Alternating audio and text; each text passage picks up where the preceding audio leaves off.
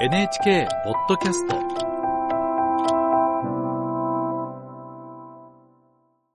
フランスのパリからです。えー今年のヨーロッパ、中東、アフリカの課題について、パリのヨーロッパ総局総局長のお関則夫記者に聞きます。関さん、おはようございます。おはようございます。ロシアによるウクライナへの軍事侵攻は来月で2年。去年10月に起きたイスラム組織ハマスとイスラエルの衝突も続いています。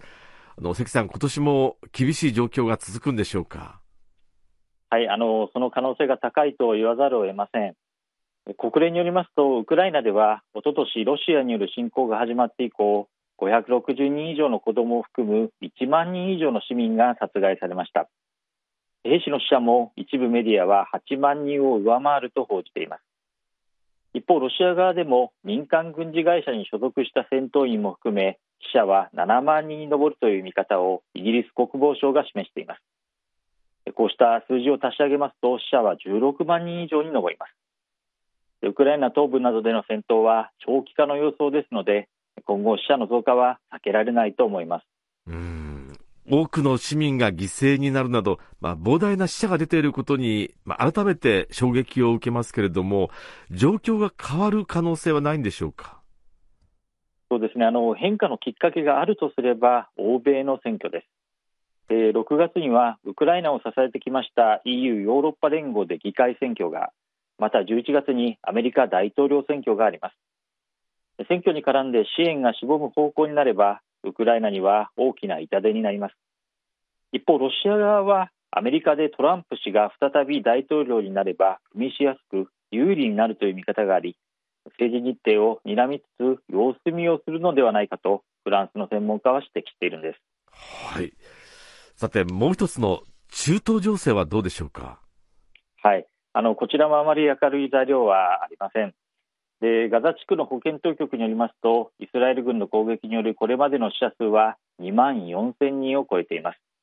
また、イスラエル政府は去年10月7日のハマスの攻撃で民間人を含む1200人以上が殺害されたとしています。イスラエル軍が空爆などを続ける中、日々犠牲者は増えています。またガザ地区では今も130人以上の人質が拘束されているとされています。こうした中、イスラエル国内に目を向けますと、少し異なる状況も見えてきます。先月、イスラエルの新聞が伝えた世論調査の結果では、戦闘の停止と人質の解放を交換条件にした取引に67%が賛成と回答しました。イスラエルでは人質の解放を最優先にすべきだという声も大きいのが現状です。一部では和平やユダヤ人とパレスチナ人の共存を改めて考えようという動きも出ています。そうした小さな動きからわずかでも歩み寄れる部分を見つけ出し、命を守ることにつながるかどうかが現実的な注目点かもしれません。ウクライナ戦争、中東の衝突の他に注目点はありますか？そうですねあの命を守るという観点で見ますと、もう一つ注目したいのは、中東やアフリカからヨーロッパに向かう移民や難民の動向です。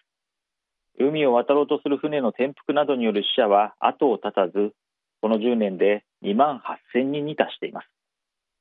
戦争や衝突の影響もあって、今年急増が懸念されていまして、各国は政策を厳格化させる傾向が強まっているんです。専門家は中東の衝突が中東出身の移民や難民への偏見を生んでいて